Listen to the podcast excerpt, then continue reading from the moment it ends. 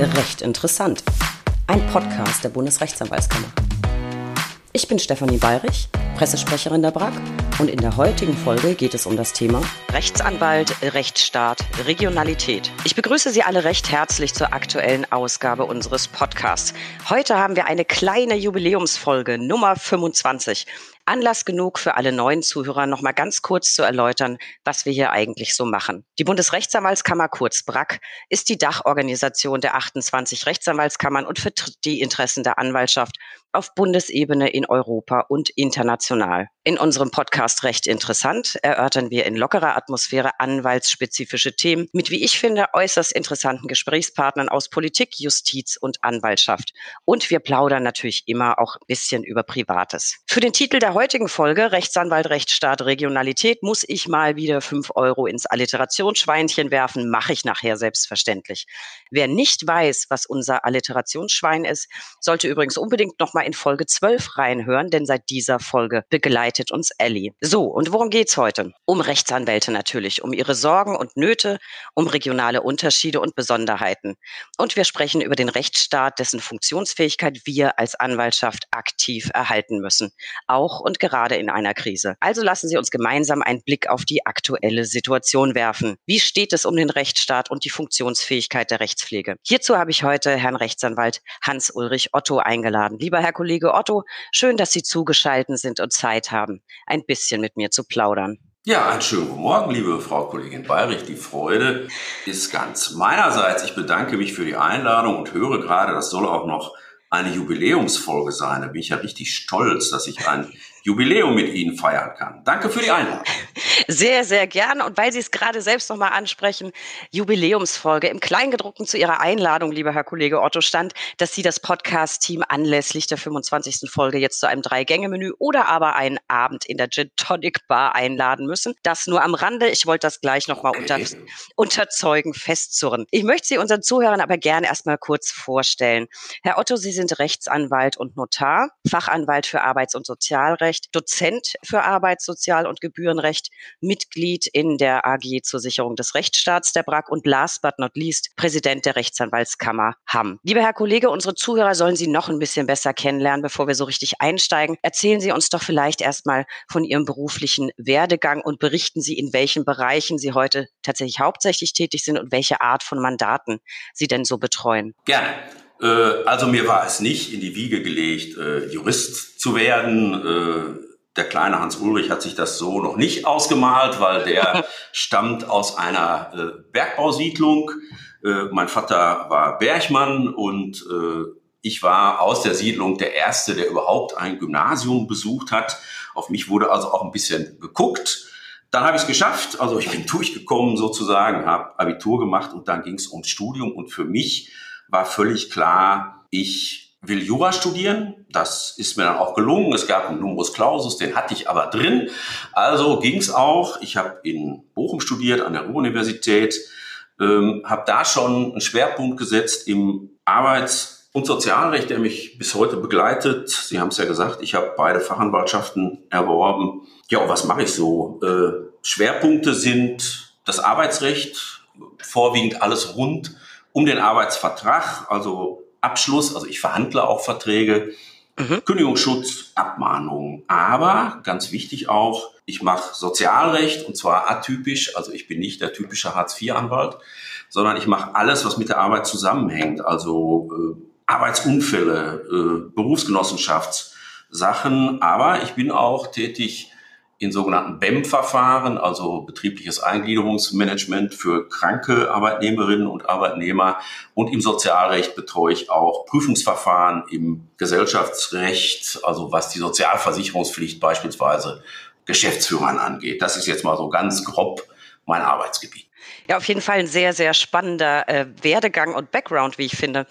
Ähm, Apropos Werdegang. Herr Otto, ich weiß, dass Sie immer einen Blick auf den Anwaltsnachwuchs haben. Sie haben jetzt geschildert, warum Sie Jura studiert haben, aber ganz allgemein, was sind aus Ihrer Sicht gute Gründe dafür, Jura zu studieren und Anwalt zu werden? Ehrlich gesagt, es gibt doch kaum was Interessanteres als rechtliche Regelungen zu durchdringen und super spannend finde ich auch die konkrete Anwendung des Rechts im Einzelfall. Man muss äh, ja auf die Menschen zugehen, äh, muss ermitteln, was sie bewegt. Die Vielfältigkeit äh, der Aufgaben finde ich extrem herausfordernd, aber auch spannend und aus meiner Sicht ergibt sich auch äh, in der Mandatsbetreuung ein guter Einblick in die tatsächlichen Lebensverhältnisse der Menschen. Man gewinnt einen sehr guten gesellschaftlichen Überblick und man lernt ganz unterschiedliche Charaktere kennen und diese wechselnden Anforderungen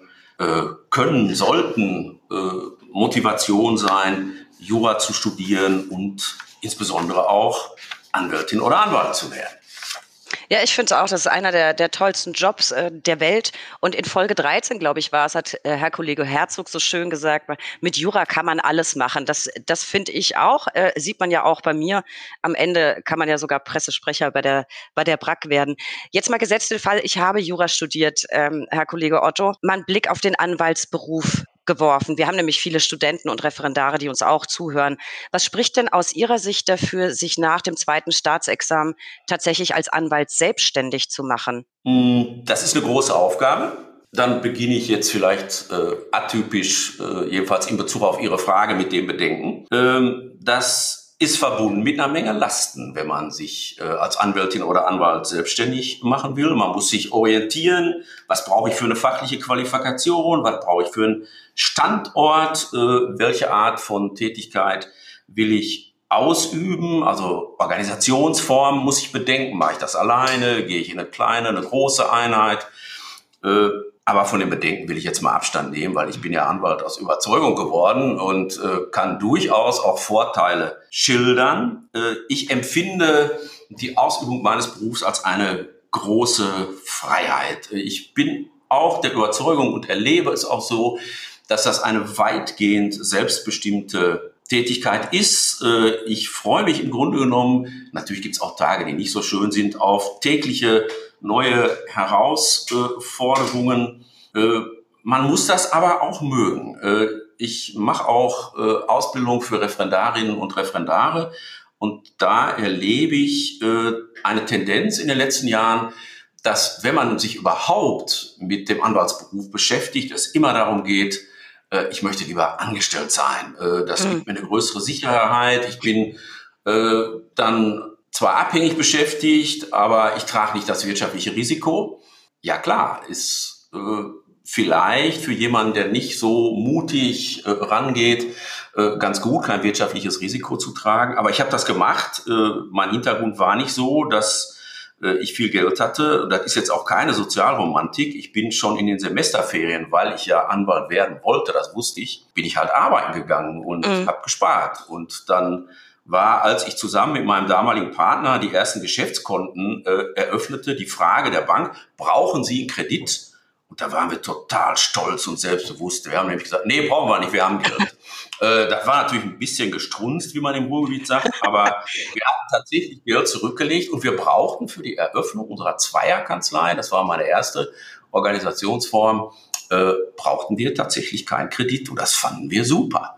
Das ist auch super, finde ich sehr, sehr bemerkenswert. Äh, was würden Sie denn aus Ihrer Erfahrung heraus sagen, wenn man jetzt den Schritt in die Selbstständigkeit gewagt hat? Wie lange dauert es denn ungefähr, bis man sicher sagen kann, yay, ich habe es geschafft? Gibt es da so einen Zeitrahmen, den Sie abstecken würden? Ich fürchte, der hat sich geändert. Hm, ich bin ja nun schon recht lange Anwalt. Äh, damals sagte man, äh, damals ist übrigens 1984, da bin ich Anwalt geworden.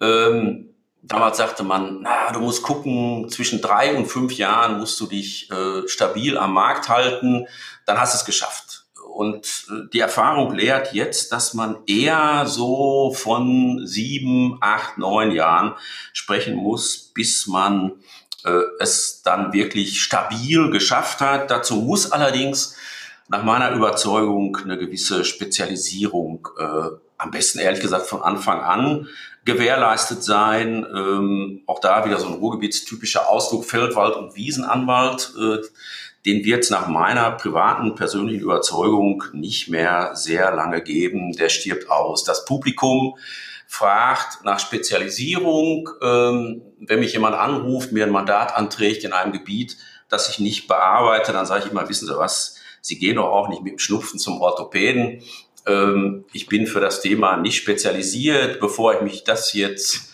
bevor ich mir das jetzt erschließe, äh, dauert es erstens zu lang und ich tue ihnen auch gar keinen Gefallen, weil ich überhaupt keine äh, Erfahrung habe. Äh, und dann vermittle ich in so einem Netzwerk, was man ja durchaus hat, an jemand anders. Und das geht umgekehrt genauso. Also man muss keine Angst haben, dass wenn man jemanden in Anführungsstriche wegschickt, dass der für immer und ewig weg ist, wenn der mit seinem Thema, was bei mir reinpasst, äh, Beratungsbedarf hat, dann kommt er wieder. Das glaube ich auch. Ich glaube, das ist eher ein Qualitätsmerkmal, dass man dann ehrlich sagt, ähm, Ihnen ist nicht geholfen, das ist nicht mein Rechtsgebiet, da kommt, glaube ich, auch wieder was zurück. Das ist ja auch kein anwaltstypisches Thema, sondern diese zunehmende Spezialisierung habe ich ja in fast allen Branchen immer mehr. Was mich jetzt noch interessieren würde, Herr Otto, für alle, die jetzt gerade fertig sind und überlegen, hm, kleine Kanzlei, Großkanzlei, selbstständig, selbstständig machen mit meiner Kanzlei. Sie haben sich ja gegen eine Großkanzlei entschieden und eine kleine Kanzlei gegründet. Aktuell arbeiten Sie, glaube ich, mit einer Kollegin zusammen. Glauben Sie, das war für Sie der richtige Weg? Was waren die Beweggründe und würden Sie es wieder genauso machen? Ich würde nicht in eine Großkanzlei eintreten. Äh, Lockstep-System, was es da so alles gibt, äh, das wäre nicht mein Ding. Also es geht nicht darum, dass ich mich nicht einsetze oder dass ich äh, Angst habe, äh, ich könnte vielleicht mal am Wochenende arbeiten müssen. Äh, das ist ehrlich gesagt öfter der Fall. Äh, nee, aber äh, ich bevorzuge ein persönliches Verhältnis in einem kleinen, überschaubaren Rahmen. Und was total wichtig ist, ähm, ich brauche eine Rückkopplung und zwar auf einer persönlichen Ebene. Das heißt, wenn ich in der Durchdringung eines Rechtsproblems oder im Umgang mit einer Mandantin oder einem Mandanten ein Problem sehe, dann brauche ich einen Ansprechpartner, dass ich rübergehe in den Nachbarraum und sage, hör mal, ne, äh, ich habe da die und die Frage und dann kriegt man Resonanz unmittelbar und man kann diesen Menschen, mit denen man da in der kleinen Einheit zusammen ist, weil man sich ja auch für die entschieden hat, den kann man unmittelbar vertrauen. Äh, und das ist für mich der entscheidende Beweggrund, mich in kleinen Einheiten zu bewegen und nicht in größeren. Ich glaube, das sind vielleicht ein paar ganz gute Einblicke für unsere Zuhörer, die gerade selbst noch am Überlegen sind, wie es denn weitergehen soll. Apropos weitergehen. Wir leben ja gerade, Herr Otto, alle in nicht gerade ganz einfachen Zeiten. Corona hat uns alle mehr oder weniger fest im Griff, auch wenn es so langsam ein bisschen Licht am Ende des, des äh, Tunnels zu geben scheint ist ja auch so, die Anwaltschaft wurde je nach Tätigkeitsschwerpunkt ja auch ziemlich schwer von der Krise getroffen teilweise. Hat die BRAC mit zwei Umfragen ermittelt ähm, unter Anwälten. Die Ergebnisse haben wir veröffentlicht auf www.brac.de slash Corona. Und auch in Folge drei dieses Podcasts habe ich das zusammen mit dem, mit dem Kollegen Jan-Helge Kessel analysiert. Ich könnte mir vorstellen, dass es frisch gebackene Anwälte natürlich jetzt besonders hart erwischt hat, die sich vielleicht noch nicht so im Markt etabliert haben. Jetzt habe ich ja den Vorteil, ich habe hier einen Kammerpräsidenten sitzen, da kann ich ja mal nachhaken.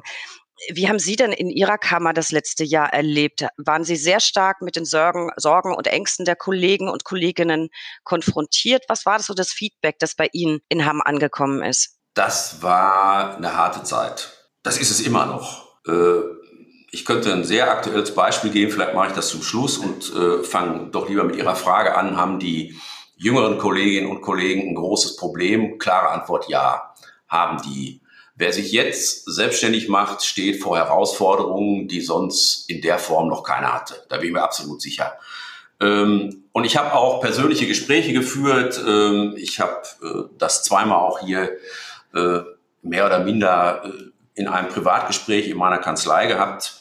Der eine hat aufgegeben, der war so verzweifelt, dass er nicht mehr weitermachen wollte und der andere wechselt jetzt in ein Anstellungsverhältnis, nicht als Anwalt, sondern bei einer Institution, einem Verband. Also zwei konkrete Beispiele, die mich in meiner Kanzlei aufgesucht haben und gesagt haben, ich brauche mal Beratung, ich brauche mal ein Feedback und die beide jetzt äh, nicht mehr Anwälte sind. Das zeigt schon mal, es gibt dieses Problem, das Sie ansprechen. Mhm. Junge Kolleginnen und Kollegen haben es ganz außerordentlich schwer, im Moment. Das gilt aber auch für, ja, wie soll ich das jetzt sagen, vermeintlich etablierte. Äh, wenn wir uns, Sie haben das ja angesprochen, diese äh, BRAC-Umfrage angucken, äh, dann ist es doch so, dass 20 Prozent der Leute Soforthilfe in Anspruch genommen haben, wenn ich mhm. das Ergebnis richtig äh, im Kopf habe. Und äh, 30 Prozent der Kolleginnen und Kollegen haben angegeben, dass sich die Außenstände bei Mandantinnen und Mandanten erhöhen und mehr als die Hälfte, mehr habe ich mir jetzt eigentlich nicht gemerkt von der Umfrage, äh, aber ich glaube, mehr als die Hälfte der Teilnehmer hat angegeben, wir haben erhebliche Mandatsrücken. Ja. Das ist natürlich etwas, was auch bei der Kammer aufläuft.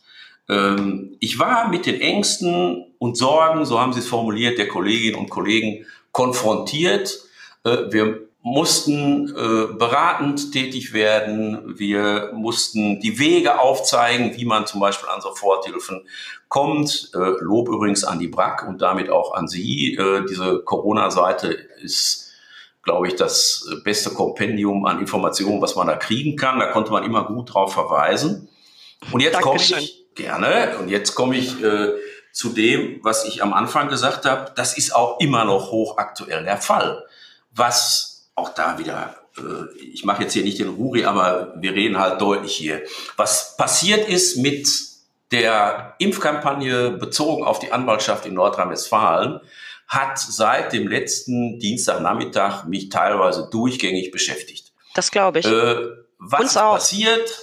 Äh, in Nordrhein-Westfalen ist der Gesundheitsminister Dienstagnachmittag in eine Pressekonferenz gegangen, die wurde auch live gestreamt, alles wunderbar und er hat vorzeitig, da hatte man noch gar nicht mit gerechnet, die Priorisierungsgruppe 3 geöffnet. Da gehören wir dazu. Ja. Die Kollegen und Kolleginnen euphorisch melden sich bei ihrem Impfcenter an und stellen fest, auf der Liste der KV, also der Kassenärztlichen Vereinigung Nordrhein und Westfalen, stehen wir gar nicht drauf. Schon geht's los. Hier in der Kanzlei, bei mir, persönlich gehen Anrufe ein. Die Kammer wird mit Anrufen geflutet. Alle vier, die wir da haben, die in der Geschäftsführung arbeiten, telefonieren quasi nur noch in Impffragen. Was ist geschehen? Der Herr Gesundheitsminister, mit dem wir in einem guten Kontakt standen, also wir haben uns alle drei nordrhein-westfälischen Kammern, wir haben ja auch noch die Schwesterkammern Köln und Düsseldorf, haben sich an den Gesundheitsminister gewandt und haben Hilfe angeboten. Was wird draus? Es werden priorisiert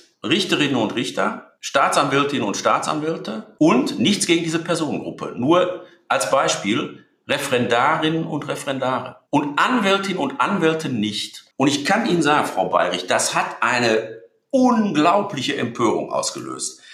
Die Leute sind, da bin ich jetzt mal derb, geradezu ausgerastet. Ne? Sie haben das als Zurücksetzung empfunden. Sie haben das als unverschämt empfunden.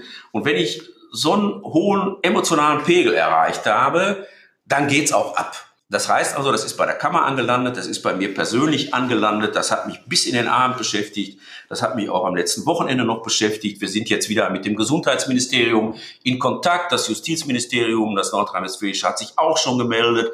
Wir versuchen jetzt den Schaden zu begrenzen.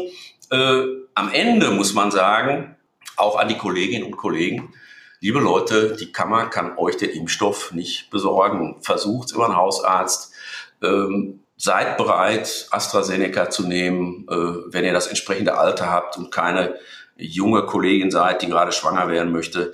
Äh, das alles sind so Dinge, äh, die einen beschäftigen. Und ja, das alles, der Umgang mit diesem Problem, das ist herausfordernd. Hätte ich nicht mitgedacht, äh, hätte ich nicht mitgerechnet, Entschuldigung, äh, als ich äh, bereit war äh, zu kandidieren für das Amt des Präsidenten. Da hatte ich mir andere Aufgaben vorgestellt. Die gibt's auch noch, äh, aber das ist jetzt noch was ganz Besonderes.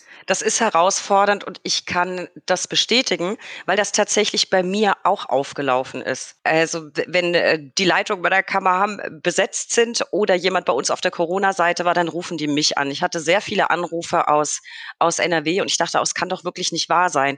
Und was ich mal zur, zur Verteidigung der Kollegen unbedingt sagen muss, die sich da auch zu Recht aufgeregt haben, die sind an sich alle total entspannt. Als es nämlich grundsätzlich um die Frage ging, äh, ist die Anwaltschaft zu priorisieren, haben die sich sich gar nicht so wichtig genommen, sondern ganz viel Feedback bei mir war, nee, ist doch völlig klar, wir müssen erst die Ärzte. Das ist völlig klar, wir wollen uns da gar nicht vordrängeln.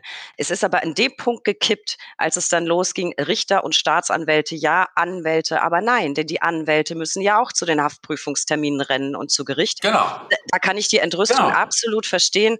Und ich fand aber die Reaktion aus, aus der Kollegenschaft an sich wirklich vernünftig. Man hat sich nicht wichtiger genommen als die Polizei oder die Feuerwehr oder Ärzte. Darum ging es gar nicht. Ganz im Gegenteil. Vorbei, da das ist ein super Stichwort. In der Priorisierungsliste stehen Polizistinnen, Polizisten, die Angehörigen der Feuerwehr. Und da hat sich nach meiner, Wahrnehmung unser Gesundheitsminister Neuesfeld aufgemacht.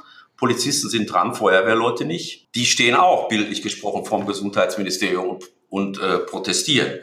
Also es ja. ist eine ganz schwierige Situation das ist eine ganz, ganz äh, schwierige Situation und ich finde es in NRW deswegen so unglücklich, weil es in anderen Bundesländern in den Auslegungshinweisen sind die Anwälte ganz klar mit gelistet. Ich versuche jetzt auch jeden Anruf zu beantworten und Rat zu geben, was man denn so machen kann. Äh, ich hoffe, dass sich das noch, äh, dass sich das noch klärt und ich drücke Ihrer Kammer und den anderen Kammern in NRW die Daumen, dass man sich da noch durchsetzen kann. Wir werden dann auch so schnell wir Infos haben, wieder darüber informieren. Ähm, wir arbeiten dran. Ich, ich weiß das, wir verfolgen das und äh, wo wir können, unterstützen wir auch. Bleiben wir mal bei Ihrer Kammer. Die Kammer Hamm ist ja mit 13.000 Mitgliedern eine der größeren Kammern. Und das Spannende finde ich, dass zu Ihrem Bezirk aber ja nicht nur die Großstädte gehören, sondern auch ganz viel Kleinstädte, Gemeinden, sehr viel Fläche. Ich habe mal nachgeguckt, weil ich das aus dem Kopf nicht drauf hatte. Sie sind zuständig für die Landgerichtsbezirke Arnsberg, Bielefeld, Bochum, Detmold, Dortmund, Essen, Hagen, Münster, Paderborn, Siegen und natürlich OLG-Bezirk Hamm. Äh, kleine Randnotiz, ganz viele mögen das OLG Hamm nicht. Die stellen nämlich sehr regelmäßig Klausuren fürs zweite Examen. So auch bei mir. Ich liebe das OLG Hamm. Ich hatte, ich hatte Glück. Aber zurück, zurück zu meiner eigentlichen Frage. Sie betreuen in Ihrer Kammer ein wahnsinnig breites Spektrum. Großstadt, ländliche Gegend, sehr viel Fläche. Ist das richtig? Ja, das kann man laut sagen. Also, ähm die Fläche, die die Rechtsanwaltskammer haben zu bedienen hat, sozusagen, beträgt runde 22.000 Quadratkilometer. Da wohnen, sage und schreibe, 8,8 Millionen Menschen, die also von der Anwaltschaft, wenn sie denn ein rechtliches Problem haben, äh, zu betreuen sind, zu betreuen wären.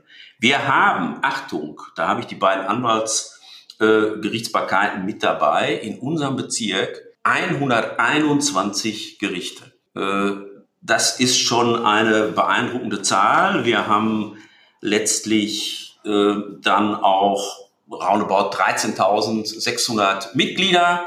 Die werden von vier Mitgliedern der Geschäftsführung äh, betreut und insgesamt in unserer Kammer etwas über 50 Mitarbeiterinnen und Mitarbeiter. Und auch um da mal eine Dimension klar zu machen, wir verwalten einen Haushalt von über vier Millionen Euro. Also verantwortungsvoller Umgang mit den Beiträgen der Kollegenschaft ist natürlich angesagt. Ähm, das ist in der Tat ein breites Spektrum. Wir haben viel Fläche, viel Gerichtsbarkeit, viele, früher sagte man, glaube ich, Gerichtsinsassen äh, zu betreuen. Ja, äh, Gerichtsinsassen finde ich klasse.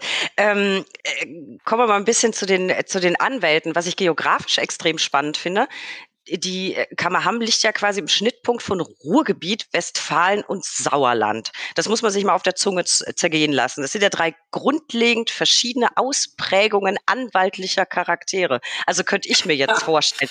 Ist das so? Merken Sie das im Kammeralltag? Plaudern Sie doch mal so ein bisschen aus dem regionalen Nähkästchen, das ja aufgrund dieser geografischen Lage ähm, ja in Hamm einfach schon ganz Besonderes ist. Äh, liebe Frau Bayer, jetzt haben Sie schon einen schweren Schnittfehler gemacht. Oh. Sie haben das Ruhrgebiet erwähnt, Westfalen und das Sauerland. Oh Gott. Sie haben was vergessen, was sich sogar im Landeswappen von Nordrhein-Westfalen ausdrückt. Da haben wir unten drin, in so einer kleinen Nische sozusagen, haben wir die lippische Rose. Das oh. Lippische gehört auch dazu. Das ist super wichtig. Wenn wir das nicht erwähnen, kriege ich Stress äh, bei der Kammer. Und deshalb haben wir das jetzt war mir das jetzt ein Anliegen. Äh, das hat noch einen anderen privaten Grund. Meine Frau ist aus Lippe. Äh, also das kann ich nie vergessen, dass äh, die lippische Rose halt im Landeswappen zu Recht vorhanden ist. Also das mal jetzt vorab. Merkt man das im Kammeralltag? Ja, merkt man schon. Ich bin in Dortmund geboren, ich bin Dortmunder, ich bin typischer Ruhrgebietsmensch, ich bin Westfale. Das merkt man schon mal. Da sagt man, die sind ein bisschen dickköpfig, äh, die sind vielleicht auch nicht so unterhaltsam, glaube ich gar nicht. Äh, ne? Ich betrachte Na, das, das kann ich nicht recht fröhlichen Menschen. Äh, wir haben aber mit Karneval jetzt nicht so viel am Hut. Das sind ja mehr die Rheinländer und die gehören ja nicht zu unserem Kammerbezirk. Sauer und Siegerland sind natürlich eine spezielle Ausprägung. Äh, wir haben das Münsterland mit einer großen Fläche dabei. Wir haben Ostwestfalen, Lipperland. Ja, da leben unterschiedliche menschliche Charaktere, aber eines kann ich hervorheben und das prägt auch das Kammerleben. Die Leute sind hier ja geradeaus, also ziemlich direkt. Wenn die ein Problem haben, dann sagen sie, ich habe ein Problem. Und dann wird nicht gesagt, es könnte eventuell sein, dass ich ein Problem habe und äh, ob man sich dem wohl annehmen könnte, sondern ich habe das Problem, das muss gelöst werden, das will ich dabei rauskriegen. So ist die Ansage, kriegen Sie das hin oder nicht. Äh, das sind schon Verhaltensweisen und Zugangsarten sozusagen, Probleme zu lösen, die ich sehr bevorzuge. Äh, ich bin ein Freund des direkten Wortes. Äh, manchmal ist es so, wenn man in andere Gegenden kommt, wo man, ich hatte mal die Chance, als ich habe ein, wie ich finde, äh, schönes Examen gemacht, bin aber trotzdem Anwalt geworden, wollte nicht in den öffentlichen Dienst, hätte die Möglichkeit gehabt, zum Beispiel auch Richter äh, am Sozialgericht in Aurich zu werden. Und da gebe ich jetzt mal was zu, da bin ich nicht hingegangen, weil ich ja auch Anwalt werden wollte. Aber ich hatte auch ein bisschen Sorge, dass die mir schon nach 30 Jahren Dienstzeit das Du anbieten.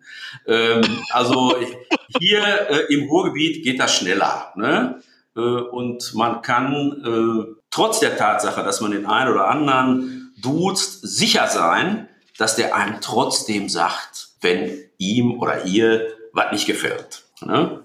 Das kriegt man schon recht deutlich mitgeteilt. Wenn man sich dann ausgetauscht hat, wie ich das jetzt mal so neutral formuliere, ist aber auch wieder gut.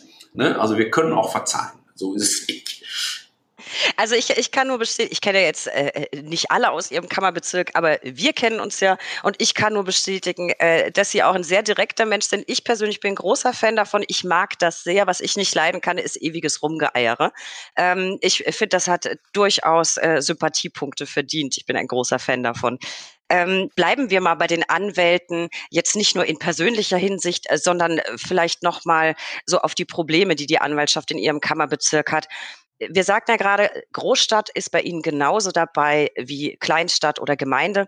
Würden Sie sagen, die Anwälte in der Großstadt haben ganz andere Probleme als die in der Fläche? Mm, ich glaube schon. Äh, ich glaube, dass es schwieriger ist, sich in der Fläche zu etablieren. Mm, ich glaube, dass da aber auch die Chance drin liegt, wenn man nämlich ein Angebot machen kann, in der Fläche die Leute auch wenn ich vorhin gesagt habe, der Feldwald- und Wiesenanwalt stirbt vielleicht aus, aber man kann ja eine spezielle Form von Rundumbetreuung von Familien beispielsweise anbieten, die vielleicht geschäftlich eine Aktivität haben, die auch mal einen Verkehrsunfall haben, äh, die vielleicht äh, einen Bauantrag nicht so richtig durchkriegen. Da kann man sich ja äh, auch kanzleitechnisch drauf einstellen. Man kann ja sich ein Team zusammenstellen und sozusagen den Bedarf in der Fläche abdecken. Wenn ich jetzt hier in der also Bochum, Großstadt, naja, also mittlere äh, Stadt im Ruhrgebiet, eingeklemmt zwischen Dortmund und Essen eher.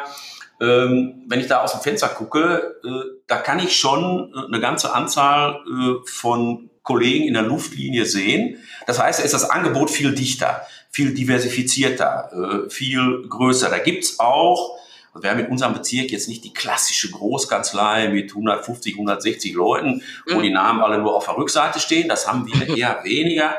Ähm, wir haben aber durchaus arrivierte, äh, ich würde mal sagen, mittelständische Betriebe als Anwaltskanzleien.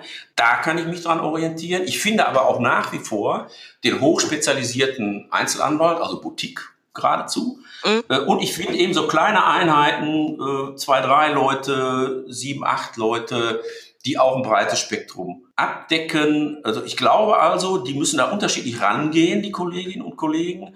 Aber jetzt mal der Blick auf die Mandantschaft gerichtet, findet die Mandantschaft ohne Probleme den Anwalt, die Anwältin, die sie brauchen. Und zwar egal, ob in einer Fläche oder in einer Großstadt.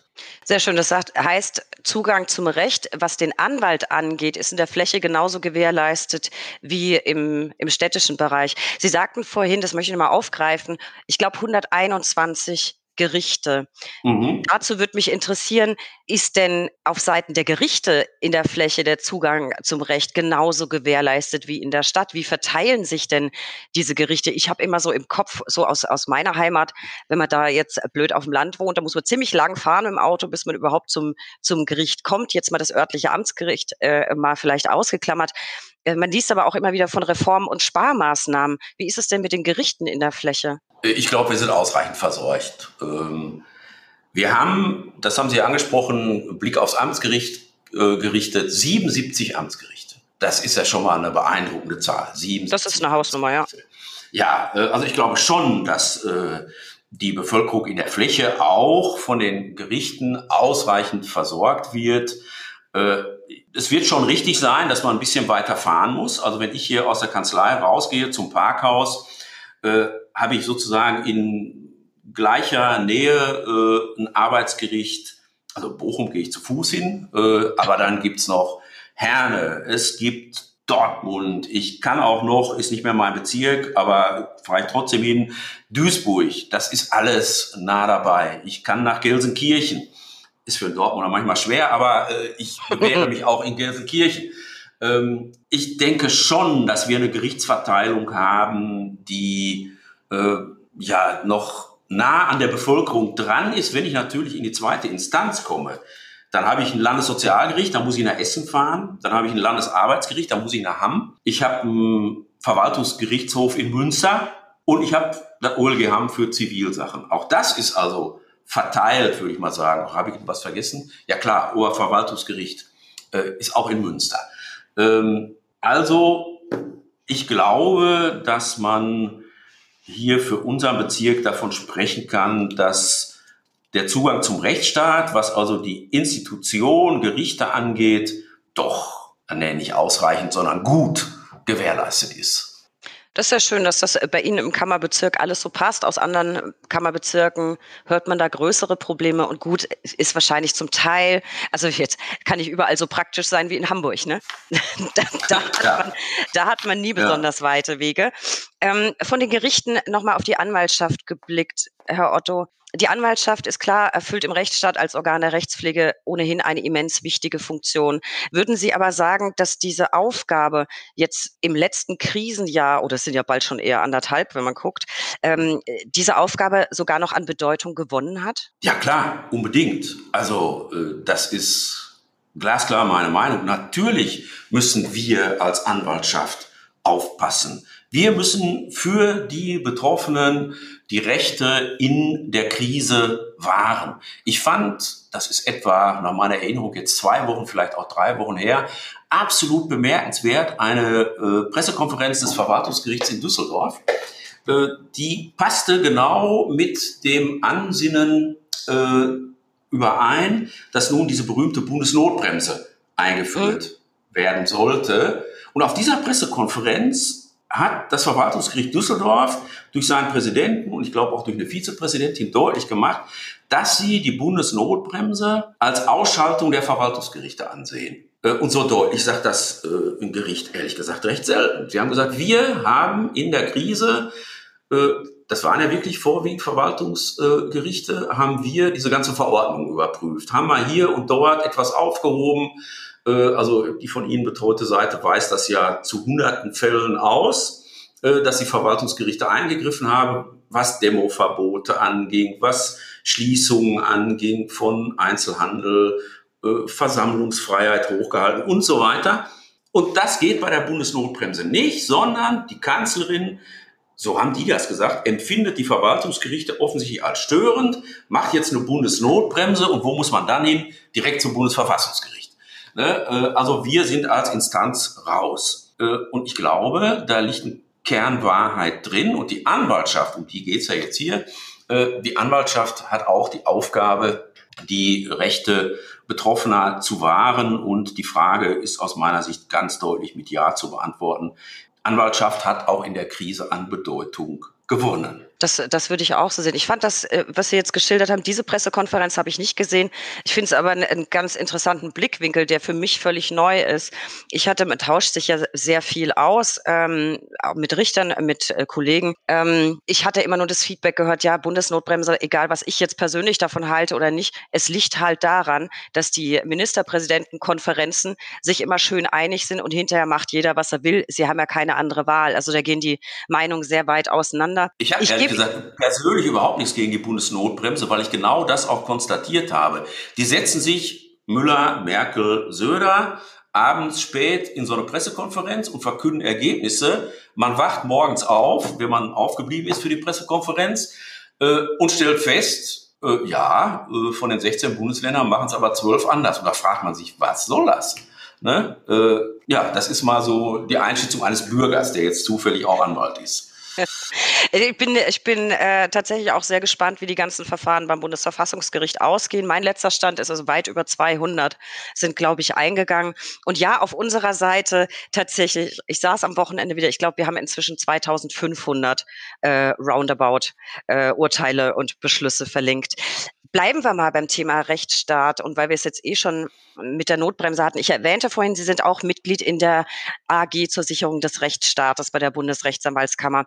Vielleicht können Sie mal so einen ganz kurzen Überblick geben für unsere Zuhörer. Was macht diese AG genau und warum wurde die überhaupt ins Leben gerufen? Na, das kann man an Ihrem Titel ja schon ganz gut ablesen. Sie heißt Sicherung des Rechtsstaats.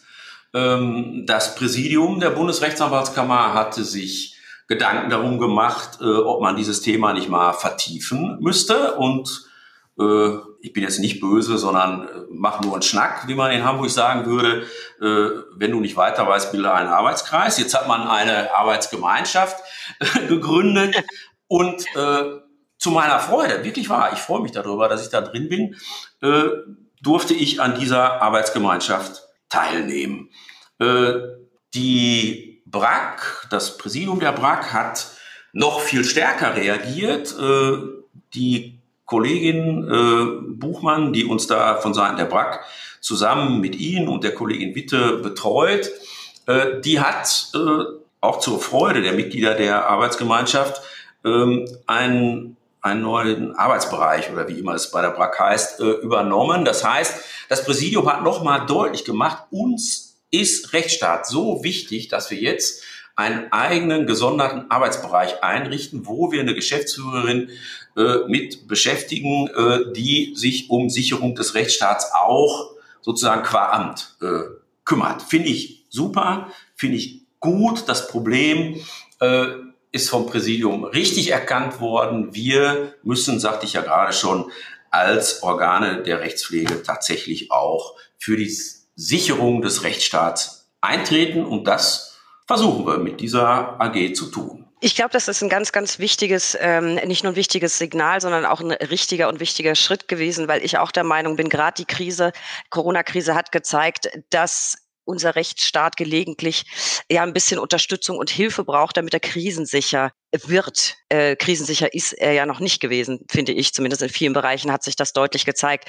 Vielleicht, um, um den Zuhörern so ein bisschen Einblick zu geben, mit welchen Themen im Speziellen hat sich die AG denn bisher beschäftigt? Ich meine, ich war dabei, aber die, die Zuhörer nicht. Ich war unter anderem dann dafür zuständig, die ganzen Presseerklärungen, und das waren einige, aufgrund der Arbeit der Arbeitsgemeinschaft ähm, zu veröffentlichen. Die kann jeder nachlesen unter www.brack.de. Ich weiß, es waren drei Positionspapiere. Ähm, Positionspapier enthält immer auch Forderungen. Vielleicht können Sie mal so einen groben Überblick über die wichtigsten Forderungen geben. Das waren viele. Äh, wie viel Zeit haben wir? Äh, äh, also äh, ich mache jetzt mal die, die äh, vielleicht im Vordergrund stehen und auch das sind schon gar nicht wenige. Ähm, wir haben eine Überschrift gemacht, die hieß Sicherung des Justizgewährungsanspruches und aller elementaren Verfahrensgrundsätze, auch in einer Krisenzeit, die haben wir ja nun tatsächlich. Wir haben äh, uns stark dafür eingesetzt und appelliert, dass die Arbeitsfähigkeit der Gerichte und Behörden äh, gewährleistet sein muss. Und da haben wir geglaubt, eine Wunde zu sehen. Da haben wir dann auch einen Finger reingelegt, die Verbesserung der technischen Ausstattung von Gerichten. Damit verbunden auch eine bessere Kommunikation, äh, Anwaltschaft auf der einen und Gerichtebehörden auf der anderen Seite, aber auch die Beteiligten nicht vergessen. Etwas, was äh, sehr schnell dann sich auch umgesetzt hat, waren Hygienekonzepte für die Justiz und die Anwaltschaft. Äh, ganz wichtig erschien uns auch darauf hinzuweisen und nicht nur hinzuweisen, sondern auch zu fordern, dass äh, die Anwaltschaft in transparenter Art und Weise beteiligt werden muss an laufenden Gesetzgebungsverfahren. Und jetzt kommt somit das Wichtigste, Einhaltung der parlamentarischen Verfahren, also Beteiligung des Parlaments an der Krisenbewältigung, Beachtung, auch super wichtig, der Gewaltenteilung und ob das jetzt mit der Bundesnotbremse gelungen ist oder nicht, äh, können wir vielleicht noch diskutieren, Nachjustierung der Krisengesetzgebung. Ähm, dann auch noch wichtig, weil äh, der Gesetzgeber hat das tatsächlich auch gemacht und deshalb haben wir es kritisiert, unter dem Deckmantel der Krisenbewältigung mal eben kurz ein paar äh, Gesetzesvorhaben abräumen, die ansonsten kritisch gewesen wäre. Die versteckt man schön in so einer Krisengesetzgebung. Wir nennen das Deckmantelgesetzgebung und die wollen wir nicht. Auch das haben wir zu einer Forderung äh, erhoben. Äh, zusammenfassend könnte man sagen, äh, uns ist extrem wichtig die Beachtung der Gewaltenteilung und aller Verfahrens Regelungen bei der Rechtssetzung. Äh, und das alles wird nur gehen, auch mit, und das merkt ja auch jeder und jede im alltäglichen Leben, mit zunehmender Digitalisierung. Ja, das so im Groben mal zusammengefasst. Das, das war schon mal eine Menge Zeug, eine ganze Menge Forderungen also äh, was mich so ein bisschen erstaunt, ich meine, dass die Gerichte arbeitsfähig bleiben müssen, äh, die technische Ausstattung dafür haben müssen. Ich meine, denk nur an 128 AZBO. Das sollte sich eigentlich äh, von selber verstehen, genauso wie ja, die Erarbeitung so. von äh, Hygienekonzepten. Die, deswegen die Frage, warum war es nötig, da noch Forderungen aufzustellen? Ja, weil es nicht gewährleistet war. Also ich glaube, dass jede Justizministerin und jeder Justizminister eines Landes sagen will, wir treiben die Digitalisierung voran. Das glaube ich auch, dass sie die Digitalisierung vorantreiben. Und die Frage, als wir angefangen haben, das war jetzt, glaube ich, im Juni letzten Jahres, äh, war, äh, wie weit ist denn das Vorantreiben gediehen? Und da haben wir dann festgestellt, ja, so richtig überzeugend war das nicht. Äh, der, der Trieb sozusagen, ne, äh, auf den Alm redet man immer von Abtrieb, äh, der war noch nicht sehr weit äh, fortgeschritten. Und es gab ganze Gerichte, die hatten definitiv für Verhandlungen nichts. Und deshalb ist diese Forderung äh, erhoben worden äh, und sie war auch richtig. Und es ist ja, das muss man jetzt auch mal zugeben, die Bemühungen äh, der Ministerien sind nochmal ganz deutlich verstärkt worden. Es ist besser geworden. Äh, es gibt jetzt noch nicht genug, finde ich. Es gibt jetzt Verhandlungen, wo der Zeuge in einem anderen Raum ist, ähm, wo er auch nicht in einem Gerichtsgebäude sitzen muss. Habe ich gerade, heute Morgen war schon Post, habe ich gerade so eine Verfügung des Sozialgerichts Dortmund äh, gesehen, dass also ein Zeuge, äh, der in einem anderen Bundesland sitzt, jetzt in seinen privaten Räumen, der hat wohl die technische Ausstattung, äh, dann an der Verhandlung teilnehmen darf. Das ist alles gesetzlich vorgesehen, das kann man so machen, man muss das nur anwenden. Das nimmt jetzt zu, das wird besser, das finde ich eine gute Entwicklung. Ähm, und Hygienekonzepte, also wirklich, die hat ja nun auch jeder, jede Anwaltskanzlei, äh, hat jedes Gericht. Ähm, was ich aber auch nochmal bemerken muss, wenn ich gerade jetzt sage, ein Zeuge wird in seinen privaten Räumen sozusagen vernommen, da muss man schon den Finger heben und sagen, Achtung, äh, im Strafrecht, da müssen wir schwer aufpassen. Ne? Da geht es um Freiheitsrechte der Leute. Ähm, und ob da eine Videovernehmung eines Zeugen in seinem privaten Umfeld das Richtige ist oder ob ich doch nicht mehr äh, darauf achten muss, dass ich gerade in Strafprozessen noch strenger auf die Verfahrensgrundsätze und sozusagen die Unmittelbarkeit einer, einer Hauptverhandlung achten muss, äh, da bin ich schon der Meinung, das ist äh, unabdingbar. Das die Strafrechtler in unserer AG legen da auch großen Wert drauf und das zu Recht. Ich wollte, ich musste gerade schon schmunzeln, als Sie das sagten, Zeugenvernehmung im Strafverfahren, Video. Ich hatte sofort Herrn Professor Knauer im Ohr, der sagt, ja, im Strafverfahren, im Strafverfahren ist das alles anders, da kann man nicht so. Und er, er hat ja auch hinreichend erklärt, warum, hat mich auch völlig überzeugt. Ähm, ich kann aber auch bestätigen, tatsächlich, ich bekomme ja viel Feedback von den Kollegen. Ich hatte zu Beginn der Pandemie extrem viele Zuschriften mit Beschwerden, dass sie sagen, ja, ich würde ja gern 128 AZBO, geht aber nicht. Inzwischen hat sich das bisschen zumindest, glaube ich, auch verbessert. Es sind ja sehr viele Kollegen aktiv auf Instagram. Da hat die Brack ja auch einen Account zu diesem Podcast, recht unterstrich interessant. Und da werden immer häufiger jetzt ähm, so, so kleine Texte oder Stories gepostet. Ja, yeah, ich hatte jetzt endlich eine Videoverhandlung. Ähm, also es scheint sich doch ein bisschen was getan zu haben. Und es zeigt ja, die AG hatte recht.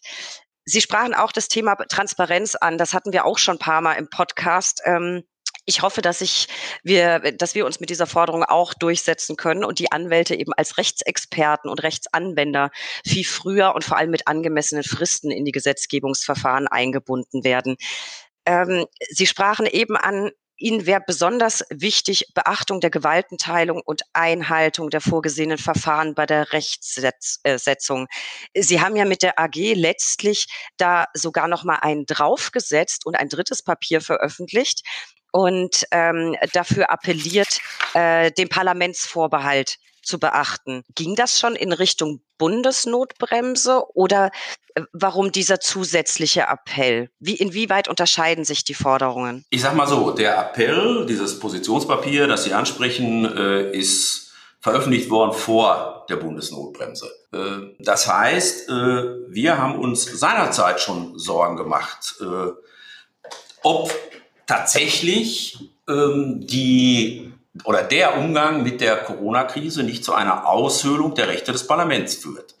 Und wir haben das kritisch betrachtet und haben uns, wie gesagt, Sorgen darum gemacht. Stichwort Stunde der Exekutive ne, ist in jeder Tagesschau vorgekommen, wollen wir heute nicht vernachlässigen und andere Nachrichtensendungen auch. Ähm, Stunde der Exekutive, das ist ehrlich gesagt äh, kritisch zu betrachten, weil wir haben auch ein Fundament, auf dem unser Rechtsstaat beruft, den das Bundesverfassungsgericht herausgearbeitet hat, nämlich, dass der Gesetzgeber alle wesentlichen Entscheidungen selbst treffen muss. Das ist seine Aufgabe. Und äh, diesen Grundsatz, den wir als äh, Juristen ja Wesentlichkeitstheorie nennen, diesen Grundsatz haben wir in der Arbeitsgemeinschaft auch übereinstimmend als ja mindestens mal gefährdet, wenn nicht sogar verletzt angesehen.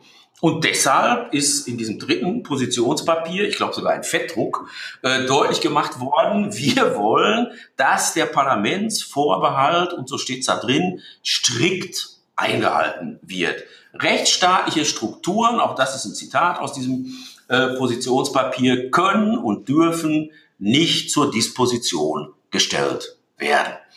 Äh, und das ist eine Forderung, die eigentlich nach meinem Verständnis eine Selbstverständlichkeit äh, ausdrückt. Ähm, ich darf mal eins sagen, was mich total irritiert hat in dem Zusammenhang auch mit der Bundesnotbremse und jetzt mit den aktuellen Diskussionen, was darf jemand, der geimpft ist, was darf jemand, der Covid-19 überwunden hat und genesen ist.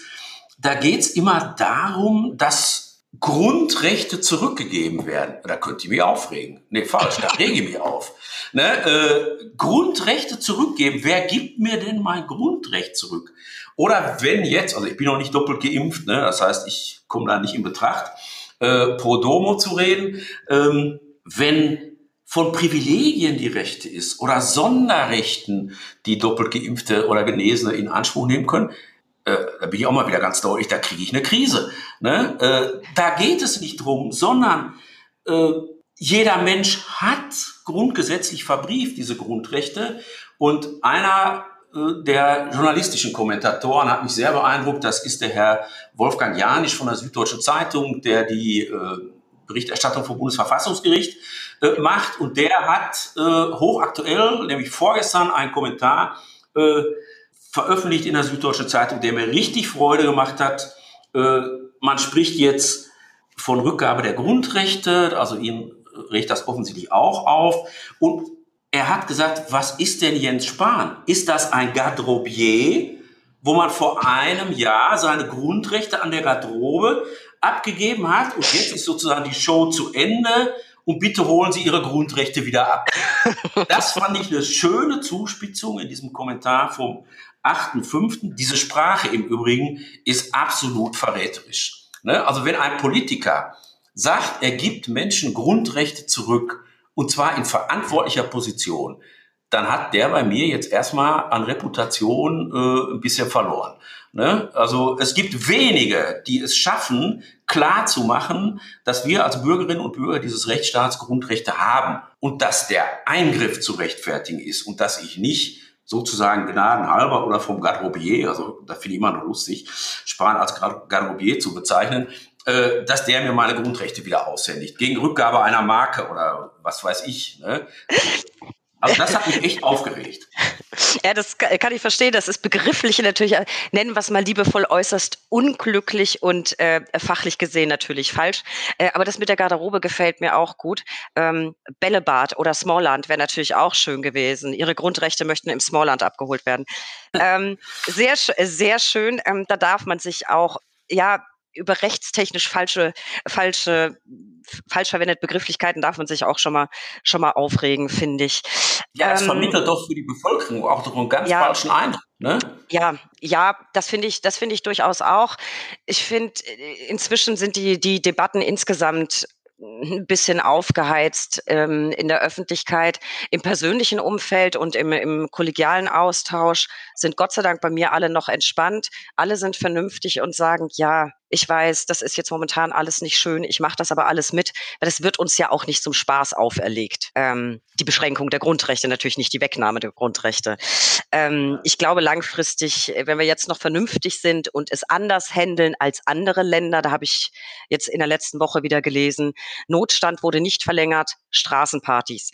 Ja, wenn man sich das verkneift, dann kann man vielleicht auch tatsächlich bald äh, an der Garderobe die Grundrechte wieder abholen. Ähm, Frau Bayerich, ich war auf keiner Party, ich schwöre. ja, ich auch nicht. Ich auch nicht. Ähm, eine Sache möchte ich noch ansprechen aus, aus der AG. Das ist mir sehr präsent hängen geblieben, Herr Otto. Und zwar wurde die Forderung aufgestellt, Gesetze und Gesetzgebung zu optimieren.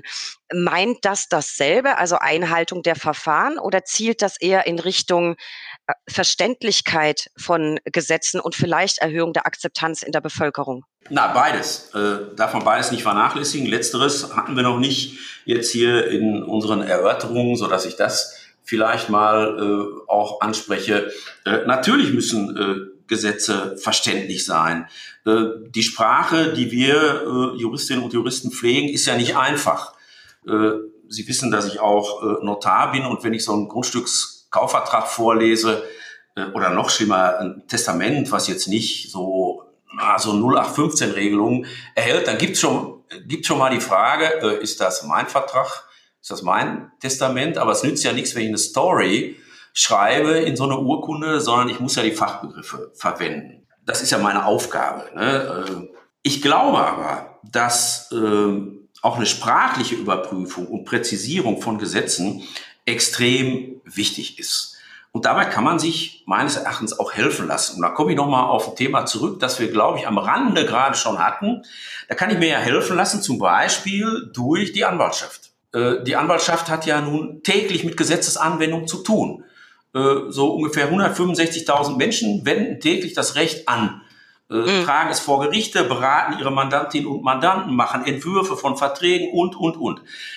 Und wir sehen doch, wo es hakt. Und was mich dann empört, schön, dass ich das an der Stelle jetzt auch nochmal einbauen kann, ist, dass wir teilweise eine Frist haben über ein Wochenende, ja. um zu einem Gesetzentwurf Stellung zu nehmen, der ganz gravierende Umwälzungen enthält. Das ist, entschuldigen Sie, aber das kann man nicht anders sagen, unverschämt. Das ist unverschämt und das zeigt, ehrlich gesagt, schon eine gewisse Tendenz von Missachtung von Expertise, die ich mir reinholen kann von außen. Äh, ich habe mit meiner Geschäftsführung äh, habe ich äh, ein umfangreiches Gesetz.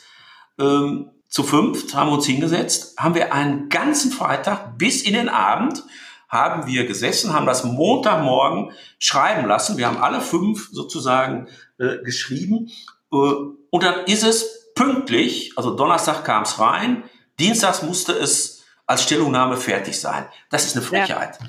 Ne? Das ist wir eine machen, Frechheit. Also, die Geschäftsführer, okay, die kriegen Schmerzensgeld dafür, die sind angestellt, äh, aber ich mache das ehrenamtlich, ne? Und ich kann mir am Wochenende ehrlich gesagt auch andere Dinge vorstellen, als Stellungnahmen zu schreiben. Absolut. Okay, selbstgewähltes also Schicksal, alles gut. Ne? Aber das ja, finde ich echt unverschämt. Sowas. Das finde ich, das finde ich auch unverschämt und unglücklich. Ich glaube, der Rekord, der mir untergekommen ist bei der BRAC, war, also entweder war es Fristablauf heute oder Fristablauf morgen. Haben also wir auch gehabt. Haben wir auch also gehabt. Da, da, haben wir nicht mehr Stellung genommen, weil da haben wir uns äh, veräppelt gefühlt. Also das ist, äh, ist einfach rein faktisch manchmal nicht machbar, gerade wenn man einen Entwurf hat, der, was weiß ich, 40, 50 Seiten hat. Ähm, ja, aber das, das fände ich tatsächlich einen guten, guten Aspekt, die Anwaltschaft tatsächlich auch da mehr einzubeziehen, weil ich bin nun Anwalt und gelegentlich kommt mir ein Gesetz unter, das muss ich aber fünfmal lesen bis ich verstanden habe, worum es geht. Und ich bin ja jetzt nicht auf jedem Rechtsgebiet, aber grundsätzlich mal äh, auch in der Lage, ein Gesetz zu lesen. Ich glaube, da könnte man wirklich dran schrauben. Herr Otto, nochmal so abschließend zur, zur AG Sicherung des Rechtsstaats. Ein Teil der Forderungen hat ja ein bisschen Gehör gefunden, andere Forderungen wurden wiederholt. Ihre persönliche Einschätzung. Haben wir alle aus dieser Krise gelernt? Man liest ja, ja immer klar. wieder, wir, wir leben im Zeitalter der Pandemien. Das wird nicht die letzte Pandemie gewesen sein. Ich persönlich hoffe schon. Ich brauche das jetzt nicht nochmal. Aber was meinen Sie? Wären wir alle beim nächsten Mal besser vorbereitet? Also sowohl die Anwaltschaft als auch die Gerichte als auch die Politik? Ja, eindeutig.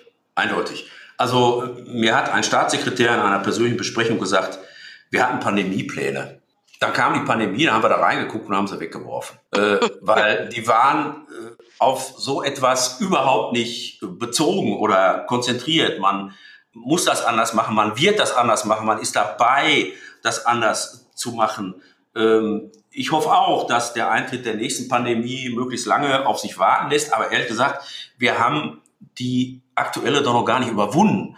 Äh, mhm die dritte Welle, heißt es heute allenthalben, auch in der Presse, äh, scheint gebrochen. Super, da freue ich mich. Äh, wer sagt mir, dass keine vierte kommt? Also ich bin kein Experte, ich kann das nicht einschätzen, aber ich glaube schon, dass die Vorbereitungen getroffen sind, um sich besser darauf einzustellen. Ich glaube auch und nehme das jedem ab, also jedem Politiker, jeder Politikerin, den staatlichen Institutionen, den Verwaltungen, dass sie sich alle extrem bemühen, es sozusagen im Wege der Vorsorge besser zu machen. Das kaufe ich jedem ab. Also äh, ich unterstelle niemandem, dass er hier irgendwas äh, schluffen lässt, wie wir hier so sagen, ne? also sich nicht ausreichend äh, kümmert. Ähm, und in dem Zusammenhang vielleicht auch nochmal, bevor das dann äh, zu kritisch rüberkommt oder äh, in den falschen Hals gerät, auch der AG ist es nie darum gegangen, Zweifel an dem verfolgten Ziel aller Maßnahmen, sei es nun im Gesetzes- oder im Verordnungswege zu äußern, sondern vielmehr ging es uns immer um den korrekten, zu beschreitenden Weg für die Erreichung des gleichen Ziels. Ne? Also das ist mir ganz wichtig. Wir sind keine Nörgler oder Zweifler, sondern wir sind tatsächlich äh, Menschen, die sich um den Rechtsstaat kümmern wollen. Das wurde auch in den Papieren, äh, wenn ich es recht erinnere, immer ziemlich deutlich betont, dass es nie darum geht, einzelne Maßnahmen zu kritisieren, sondern immer nur darauf zu achten, dass eben der, der gesetzgeberische Weg eben eingehalten wird, der einfach eben nur mal vorgesehen ist. Das äh, habe ich auch so in Erinnerung. Herr Otto, äh, vielleicht jetzt noch mal so ein bisschen, na, wir sprachen gerade davon, sind wir jetzt besser vorbereitet? Vielleicht mal ein Blick einerseits in Ihre Kanzlei und vielleicht auch in Ihre Kammer. Äh, werden Sie für sich in Ihrer Kanzlei und auch in der Kammer mh, hm, aus dem Krisenmanagement was mitnehmen in die Zukunft? Glauben Sie, dass sich vielleicht bestimmte Arbeitsweisen dauerhaft und für die Zukunft verändert haben? Ja, das glaube ich nicht, das weiß ich. Das baut sich jetzt einfach mal so.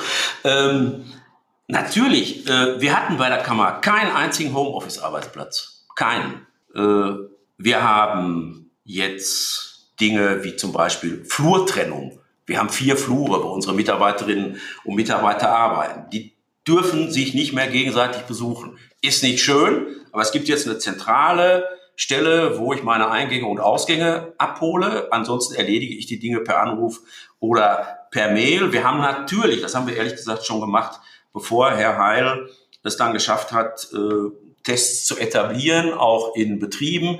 Wir haben die Leute getestet. Jetzt testen wir die zweimal äh, in der Woche. Ähm, wir haben Hygienekonzepte äh, entwickelt. In der Kammer, auch in meiner Kanzlei. Natürlich haben wir Plastik Trennscheiben. Natürlich haben wir so Handdesinfektionssprayer bei uns in der Kanzlei direkt an der Eingangstür. Wir haben in der Kanzlei, das war echt schwer, das zu etablieren. Wir haben strikte ähm, Besuchsbeschränkungen. Wer nicht angemeldet ist, kommt prinzipiell nicht rein. Da steht auch dick rot auf der äh, Homepage der Kanzlei. Bitte sehen Sie von unangekündigten ähm, Besuchen ab. Vorbereitungen für bestimmte Maßnahmen nur per Telefon, per Videokonferenz. Ich gucke ständig in diese Kamera, die jetzt hier oben äh, auf meinem Computer installiert ist. Wir beide können uns ja sehen, auch wenn es in Anführungsstrichen nur ein Podcast ist. Podcast ist. Wir nehmen eingescannte Unterlagen äh, an und werten die aus. Das können die Leute ehrlich gesagt auch. Es ist nur anstrengender für alle und für das äh, rechtssuchende Publikum, die ja durchaus, das kommt nicht jeden Tag vor, klingeln können und reingehen, äh, gewöhnungsbedürftig. Und was extrem anstrengend ist, wenn Sie schon auf Telefon, E-Mail, Videokonferenz umstellen, da müssen Sie extrem viel zurückrufen. Äh, ja. Und das kostet Zeit. Aber dient ja einem guten Zweck, sag ich mal so. Ne?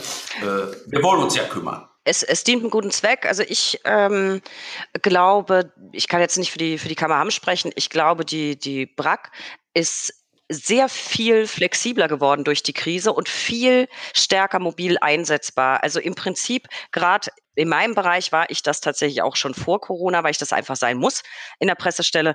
Aber im Prinzip brauche ich für einen vollen Arbeitstag nichts als mein Handy und eine Internetverbindung ich kann alles von überall her machen. Und das finde ich eigentlich ganz schön. Und das wurde ja durch Corona doch noch sehr gepusht.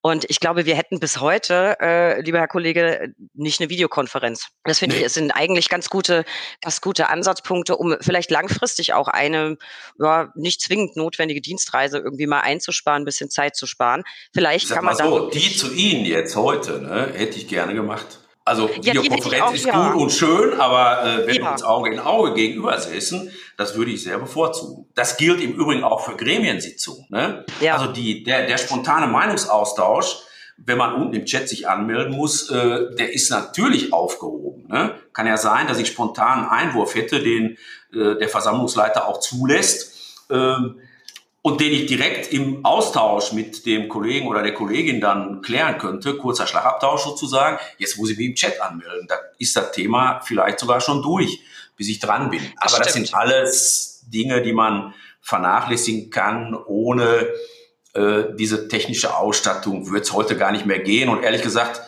äh, als wir Homeoffice einführten, sehr kurzfristig bei der Rechtsanwaltskammer haben, äh, da mussten wir erstmal zusehen, dass wir noch Anbieter finden für die Laptops, die wir alle kaufen mussten. Ja, ne? Berlin äh, streckenweise ausverkauft, ja. Ja, bei uns auch. Ne? Das heißt, wir mussten uns kümmern, wo gibt's noch eine Quelle, wo kriegen wir jetzt noch Laptops her?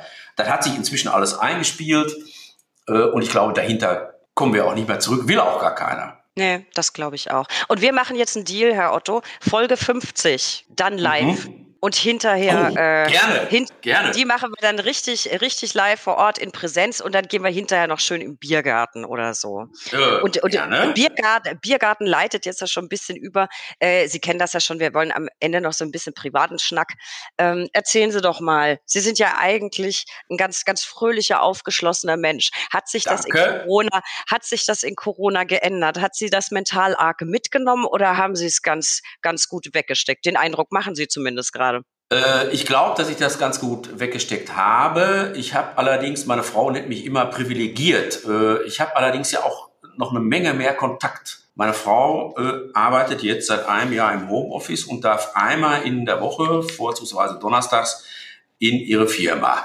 Äh, die empfindet das als Nachteil. Die sagt, schön und gut, äh, wir haben durchaus ein geräumiges Haus, da kann ich arbeiten, das ist in Ordnung, das geht ich brauche ein Telefon, wie Sie das gerade auch schon gesagt haben, und ein Laptop und eine stabile WLAN-Verbindung. Aber mir fehlen meine Kollegen. Äh, das ist bei mir nicht ganz so ausgeprägt. Ich habe ja noch Kontakte. Ich laufe im Gericht rum. Ne?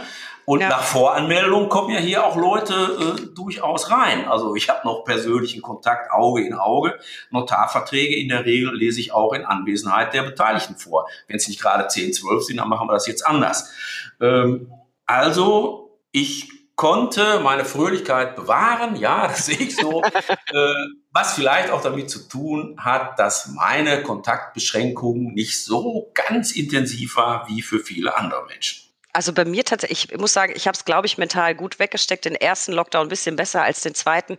Ich bin ein sehr kontaktfreudiger Mensch. Ich bin immer viel mit Freunden unterwegs. Ich habe tatsächlich im Prinzip gar nichts gemacht seit März als es dann erlaubt nicht. war im, als es dann erlaubt war im Sommer und ich arbeite tatsächlich voll im Homeoffice. Das heißt, ich sehe niemanden außerhalb dieser Kacheln. Wenn das so weitergeht, werde ich irgendwann wahrscheinlich leichte soziopathische Züge an den Tag legen. Ich weiß es noch nicht. Und ich musste sehr lachen. Ich habe äh, äh, vor ein paar Tagen gelesen, als es eben um Gelockerungen für Geimpfte ging, habe ich beim Postillon gelesen.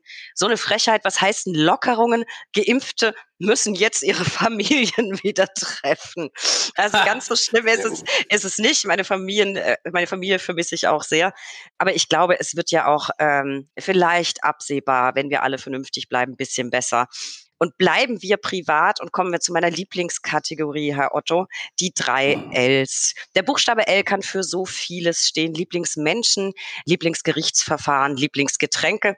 Und für Sie habe ich die drei folgenden Ls. Welches ist Ihre Lieblingsfreizeitbeschäftigung? Ich habe nämlich Gerüchte gehört und möchte die jetzt verifizieren. Ich glaube, dass die Gerüchte harte Urteile sind äh, und keine Gerüchte. Äh, ich bin äh, Fußball verrückt, durchaus. Das ist meine Lieblings- Freizeitbeschäftigung. Äh, ich habe es schon mehrfach gesagt, ich bin Dortmunder und da laufen so Figuren in Schwarz-Gelb rum. Äh, in normalen Zeiten fahre ich denen sogar am Wochenende hinterher. Äh, ich bin Mitglied dieses Vereins. Äh, ich habe Dauerkarten bei diesem Verein. Das ist tatsächlich meine äh, Wochenendbeschäftigung, da kann ich mich enorm drüber aufregen, auch enorm drüber freuen. Jetzt am Wochenende habe ich mich enorm gefreut, mit anderen auch zusammen, wo wir dann auch telefoniert haben, dass wir uns so gefreut haben, dass wir jetzt wieder auf so einem Champions League Platz stehen. Das ist echt wichtig. Und äh, das ist ja meine Lieblingsfreizeitbeschäftigung, obwohl das schon eigentlich eine falsche Kategorie äh, ist, wenn ich jetzt schon auf Fußball angesprochen werde, dann kann ich auch ein Zitat auswendig, das bringe ich jetzt hier unter. Ähm, das ist von Bill Shankly, der war mal Trainer beim FC Liverpool, ist schon verstorben. Und der hat mal zur Bedeutung von Fußball, hat der Folgendes gesagt. Some people think football is a matter of life and death. I don't like that attitude. So, und jetzt kommt der entscheidende Satz. I can assure them it is much more serious than that. Also, einige Leute halten den Fußball für eine Sache auf Leben und Tod. Diese Einschätzung mag er nicht und er versichert uns allen, dass es viel ernster ist. So sehe das auch. Sehr schön. Oder vor allem, wenn das so ernst ist, dann bin ich ja tierisch froh, dass Sie jetzt selbst verraten haben, welcher Verein es ist, weil wegen Bochum hätte ich natürlich auf VfL getippt. Gut, dass ich das Ey, nicht Der VfL habe. wird aufsteigen, da bin ich mir sicher. Und dann sagt der Dortmunder dazu, das sind zwischen den beiden Stadien noch 17 Kilometer Entfernung. Das ist gut, wenn Bochum aufsteigt, haben wir ein Heimspiel mehr weil das fluchen wir, dieses Stadion. Sehr gut, sehr schön. Aber sind Sie dann nur vor Ort oder überall auch dabei bei den Auswärtsspielen? Wenn es eben geht, schon. Also hinterherfahren. Also ich fahre auch in so bedeutende Orte wie Hoffenheim. Ne? Ah, tatsächlich schon mal gehört. Ja. Kann ich sogar, kann ich wirklich gut nachvollziehen. Bei mir ist es nicht der Fußball, bei mir sind es, die Zuhörer wissen das, Konzerte. Und gelegentlich sind Tickets in Berlin oder Hamburg, das sind die Orte, an denen ich meistens auf Konzerte gehe, so begehrt, dass sie sofort ausverkauft sind. Server brechen zusammen, nach fünf Minuten alle Tickets weg. Was macht Frau dann? Fährt man halt mal nach Polen. Das ist dann halt mal drin, wenn es denn sein muss, für den Fußballverein oder die entsprechende Ich war Band. auch schon im Ausland, ja. Ich habe schon den BVB äh, auf Auslandsreisen begleitet zu bedeutenden Europapokalspielen. Na, hervorragend. Und da kann man ja eigentlich gleich dran anknüpfen, wenn Sie denn so viel unterwegs sind in Fußballdingen. Ihr Lieblingsort? Just. Ganz kleiner Just. Ort. Just, ja, ganz spontan. Äh, ganz klare Sache. Just. Schönste Sandbank der Welt. 17 Kilometer Sandstrand. An der schmalsten Stelle ist sie nur 500 Meter breit, diese Insel. Sie ist autofrei. Das finde ich super gut. Und äh, sie kann nur tideabhängig erreicht werden. Das heißt, man geht auf so ein Bötchen äh, in Norddeich und dann fährt man darüber. Man sieht die schon, die ist zum Greifen nahe. Und dann gondelt man da anderthalb Stunden durch die Fahrrinne, bis man da ist. Äh, und das ist schon so entspannt. Man kommt so gut runter. Just ist mein Lieblingsort. Meine Frau und ich haben uns, äh, nachdem wir dann seit Jahrzehnten, die wir zusammen sind, zu der Meinung kamen, wir sollten doch mal heiraten, haben wir auf Just geheiratet. Das klingt ganz wunderbar entspannt. Das könnte man ist, ist vielleicht ist, ist, vielleicht nicht mehr lang hin, bis man es wieder darf. Jetzt ja. haben wir natürlich Steilvorlage, ne? Fußball und ähm, ja Insel bringt mich natürlich zwangsläufig zur Frage Ihr Lieblingsessen. Da kann ja jetzt alles sein: Currywurst, drei Gänge Menü. Ich weiß, Sie sind kulinarischen Genüssen nicht abgeneigt oder Fisch. Lieblingsessen. Currywurst, nicht schlecht. Es gibt hier in Bochum sogar eine ganz berühmte Bude, wird von Herbert Grönemeyer besungen. Ne? Äh, es, da gibt's eine Dönninghaus Bratwurst, das war der Werbeblock. Äh, die ist echt überragend äh, und auch die Currysoße dazu nicht schlecht. Also Currywurst geht, Stadionwurst brauche ich ja immer. Äh, da kann ich Ihnen sagen, die beste gibt's in Bielefeld nach meiner kulinarischen Einschätzung. Äh, und ansonsten, Currywurst geht gut, es geht aber auch gut Sterne essen. Das mache ich mit meiner Frau sehr gerne. Das ist quasi eine Art Hobby von uns.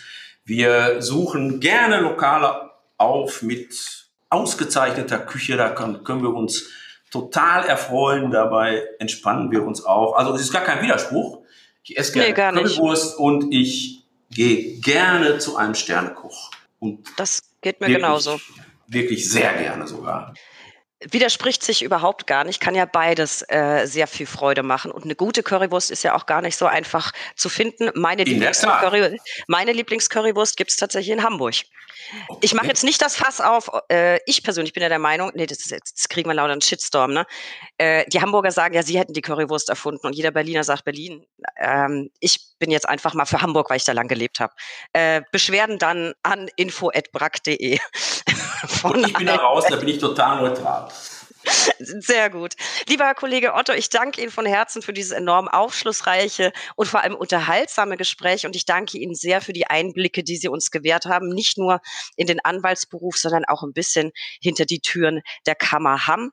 Es war sehr, sehr spannend für mich und ich hoffe für die Zuhörer auch. Liebe Zuhörer, auf ein Wort, besuchen Sie unsere Sonderseite www.brack.de slash Corona mit tagesaktuellen Infos zur Pandemie. Abonnieren Sie bitte diesen Podcast. Wir freuen uns über jeden neuen Zuhörer und folgen Sie uns auf Instagram unter recht unterstrich interessant. Lieber Herr Kollege Otto, tausend Dank für Ihre Zeit. Dann noch so früh gleich zum Wochenstart. Hervorragend. Bitte bleiben Sie gesund. Ich wünsche Ihnen eine baldige Impfung und dann Folge 50 in Präsenz mit Biergarten. Schön, dass äh, Sie dabei waren. So, sollen wir schon mal einen Termin ausmachen? Wir machen schon mal einen Termin aus. Also ich Themen bedanke mich, dass ich mitmachen durfte. Und ich hoffe, ich sehr, habe sehr niemanden gelangweilt. Ich, also mich, mich jedenfalls nicht. Ich freue mich schon auf ja die nächste Aufzeichnung. wir haben das, äh, wir haben uns ein bisschen verquatscht. Das ist die längste Folge oh. bisher. Oh, ja. oh. Lag aber nicht Schön, an mir, bin ich mir sicher. nee, lag's nicht. Schön, dass Sie dabei okay. waren. Dankeschön, Tschüss. Frau Bayring. Ciao.